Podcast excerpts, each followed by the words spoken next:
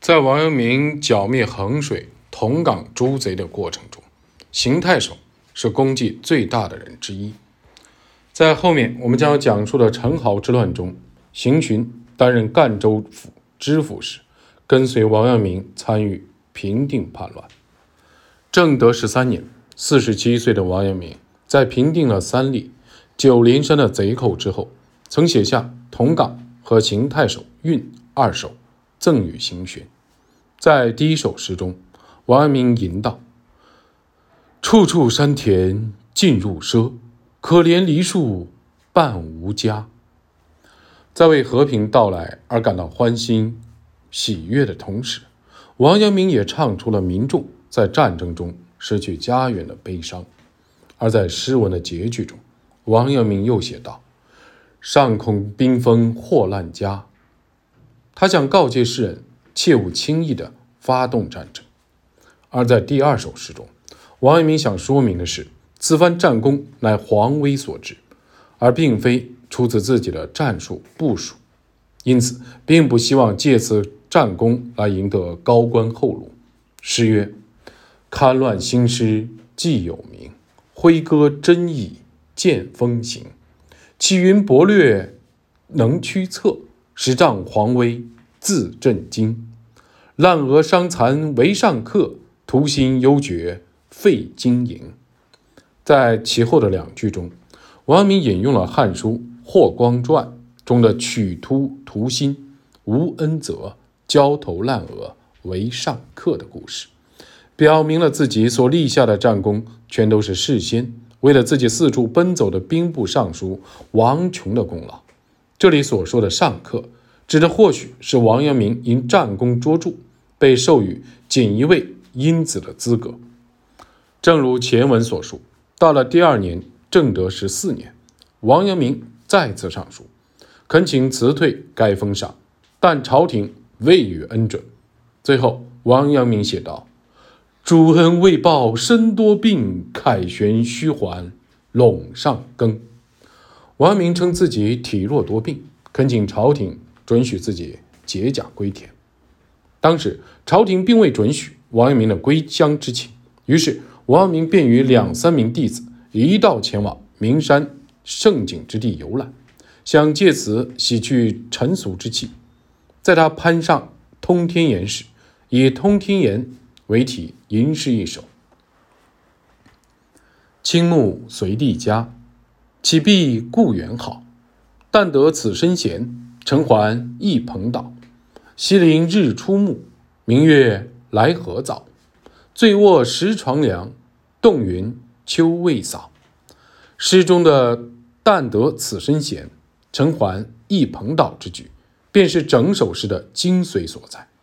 通天岩位于今赣州市西北十公里的太和山，三面绝壁环绕，周围有大小不一十几个石窟，分为望归岩、观心岩、洞心岩、翠微岩和通天岩五大部分，总称为通天岩。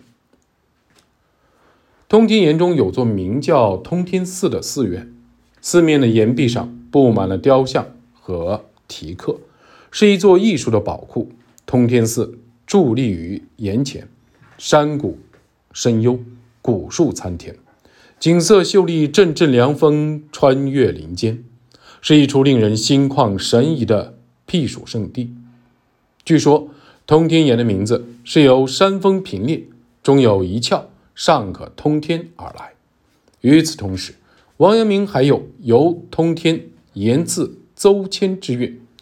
又赐陈为俊韵，望言言赐谦之韵，元明洞赐谦之韵，潮头岩赐谦之韵，坐望岩言问二三子等诗篇，都收在《王文成公全书》卷二十。这些诗文都展现了王阳明在平定诸贼之后的心境。在由通天岩自邹谦之韵一诗中。王阳明道出了心中对家乡的思慕之情。然而，“俯视愤还成独慨，却怜人世伤多迷”这两句，表达了王阳明不仅为兵愤，又为惜而慨。意为不明圣学之士堪忧的心情。在这首诗的最后，“莫道仙家全脱俗，三更日出一闻鸡”，表明了王阳明虽然向往仙家之境，却不能彻底的和俗世脱离关系，因为现实中也同样存有类似半夜日出、公鸡打鸣这样不可预知的可能。由此可见，王阳明的隐隐之中已经预料到陈好之乱的爆发。据于崇耀《阳明弟子传串》记载，一日，邹守义修《大学》《中庸》，见子思求学于曾子，子思在《大学》中先提出格致，而在《中庸》中却先提到慎独，于是产生了疑问。其后，正德十四年。邹守义在黔州时，向同门师友提出了这个问题。对于这个问题，王阳明的回答是：“独即所谓良知也，慎独者所以治其良知也，借慎恐惧，所以慎其独。中庸、大学之旨义也。”邹守义闻此言，豁然开朗，终于执师师王阳明。不久，陈豪之乱爆发，邹守义立刻赶赴王阳明所在的吉安府，畅举义兵。王阳明喜曰：“君臣师友，意在此举。”有通天言时，王阳明作又赐陈为俊运一诗：“四山落木正秋生，独上高峰望眼明。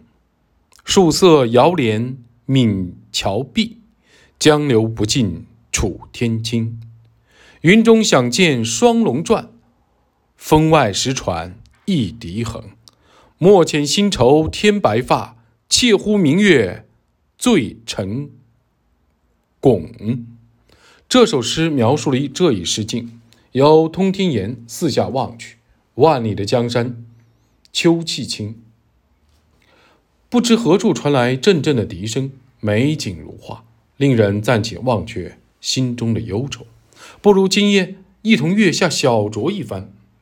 东正堂认为“云中想见双龙转”一句，暗喻了王阳明对武宗整日沉溺于巡游之事的忧虑。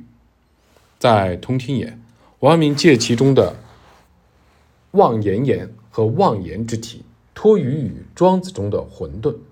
写下了能够精辟地展现其体认之学的诗篇。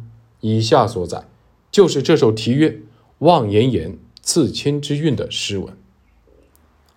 意道以望言，心惧复忘范。作我此言中，是谁凿混沌？泥复欲无言，达者愧其本。此道何古今？斯人去则远。空言不见人。真诚面强力，言深语不到，云归花易失。诗中忘言是指忘却言语，丢掉词汇，无法找到合适的文字表述之意。由此，我们似乎可以看出王阳明在前诗中所表达的意道以忘言之心。庄子应帝王记述了有关混沌的故事，南海之地为。搜北海之地为呼，中央之地为混沌。搜与呼，实相与喻混沌之地。混沌待之甚善。搜与呼，谋报混沌之德。曰：人皆有其巧，以视听时息。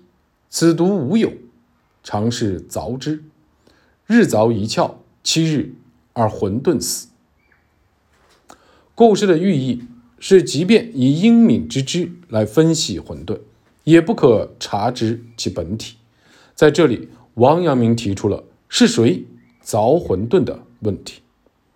简而言之，王阳明在诗中提出的妄言、无言的教育，质问凿混沌者何人，其用意便是在阐述道是无法靠诸子学者所说的知性穷理达到的，而应该体认自得。自不必说，这种体认与遵从超越主义的老庄所提出的观点是完全不同的。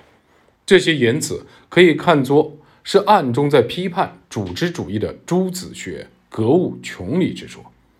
在《望言言》，除了前边记录的诗文之外，王阳明还作有《坐望言言问二三子》一诗。这首诗描绘了王阳明与邹守义、陈维俊等弟子在此逗留数日时的心境，同时也表明了他们逗留于此等风景如画的佳境中，并非贪恋美景，而是为了超脱俗尘以求道。王阳明在暗中指导门下的弟子，探问那些跟随而来的人。是否明白这一点？此外，王阳明由元明洞而作元明洞自谦之韵，由潮头岩而作潮头岩自谦之韵。这些诗都阐明了王阳明倾慕神仙的心境。